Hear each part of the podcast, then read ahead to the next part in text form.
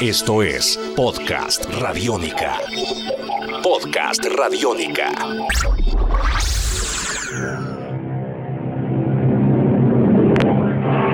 Hoy, en el ABC, hablaremos de la era dorada de los cómics.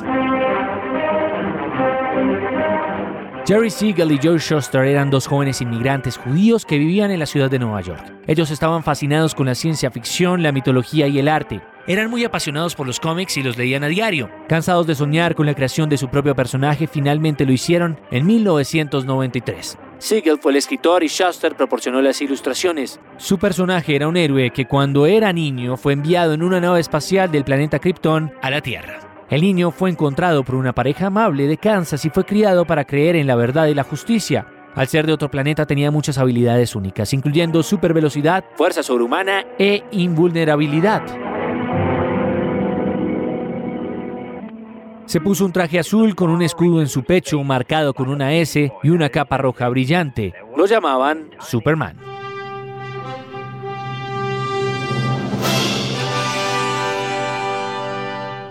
Superman fue rechazado por todos los periódicos de la zona. La idea de que un hombre pudiera levantar coches y fuera más rápido que una bala era completamente absurda.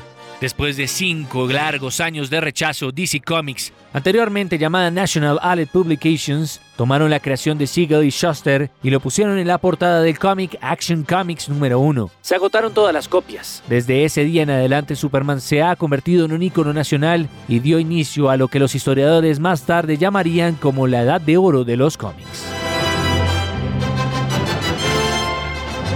Superman estaba en todas partes. En 1940 tenía programas de radio, dibujos animados, figuras de acción e incluso un globo en el Thanksgiving Day Parade de Macy's. Lo que hizo a Superman único y relevante era que él era un personaje de ficción que vivía en el mismo mundo de sus lectores. Era un inmigrante que vino a este mundo y se esforzó por el sueño americano. Fue especialmente admirado por los niños pequeños y adolescentes. Con el gran éxito de Superman, DC quería un nuevo héroe que lo siguiera y contrataron a Bob Kane para crear la historia y Bill Finger para proporcionar la obra.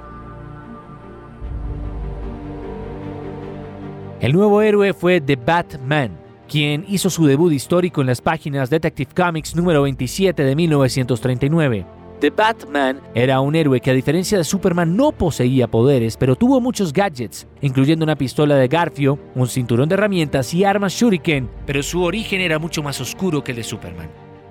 El multimillonario Bruce Wayne fue testigo de cómo sus padres fueron asesinados cuando tenía solo 8 años de edad. Queriendo vengar su muerte, llegó a dominar todas las formas de artes marciales y se puso una capucha negra, una máscara en forma de murciélago y optó por luchar contra el crimen en la noche en las calles de Ciudad Gótica. The Batman más tarde se llamaría Batman e hizo casi el mismo impacto cultural que Superman logró anteriormente.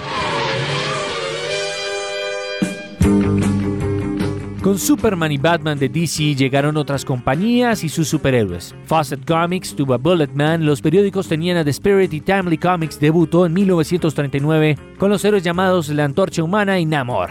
El psiquiatra y co-creador del detector de mentiras, William Moulton Marston, fue contratado por DC y llegó a crear a la Mujer Maravilla en 1941, el primer superhéroe femenino. Queriendo hacer un llamamiento a los lectores más jóvenes, DC le dio a Batman un compañero chico llamado Robin, muy pronto, muchos de los otros superhéroes obtuvieron cómplices jóvenes. Bulletman tuvo a Bullet Girl, la antorcha humana tenía a Toro, etc. Fawcett Comics creó un superhéroe que en realidad era un niño.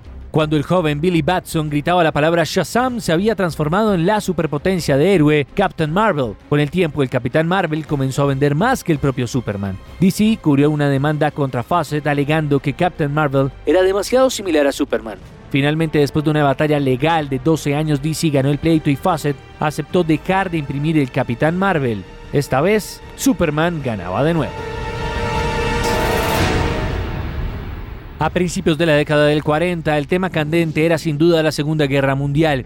La nación necesitaba héroes para ayudar a combatir la guerra en Europa, y estos superhéroes lucharon allí incluso antes de que los soldados norteamericanos entraran a la guerra. Timely Comics fue el primero en entrar en el tema cuando su personaje Namor luchó contra los japoneses en 1940.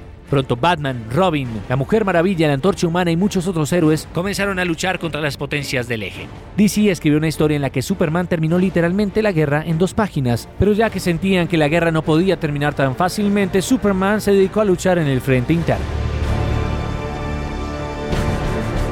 Todos los superhéroes de la época luchaban por la bandera de Estados Unidos, pero no fue hasta 1941 cuando un superhéroe en realidad decidió llevar la bandera de Estados Unidos. Hubo muchas personas malas por ahí, pero Adolf Hitler era un monstruo en comparación con el resto. En la portada del Capitán América número 1 de 1941, el Vengador, con estrellas y barras, le dio a Hitler un gancho de izquierda en la mandíbula. A las personas les encantó este nuevo héroe, tanto así que fue la inspiración para muchos jóvenes para inscribirse en la guerra durante la Segunda Guerra Mundial. Su origen fue muy claro, el joven Steve Rogers era un patriota frágil, enfermizo, que no quería nada más que servir a su país. Rechazado debido a su físico, entró en el proyecto secreto, la Operación Rebirth, que le dio un golpe a él y lo transformó en el perfecto super soldado. Lo llamaban el Capitán América y él y su compañero Bucky fueron a combatir a los nazis para el bien de los Estados Unidos y el resto de los aliados.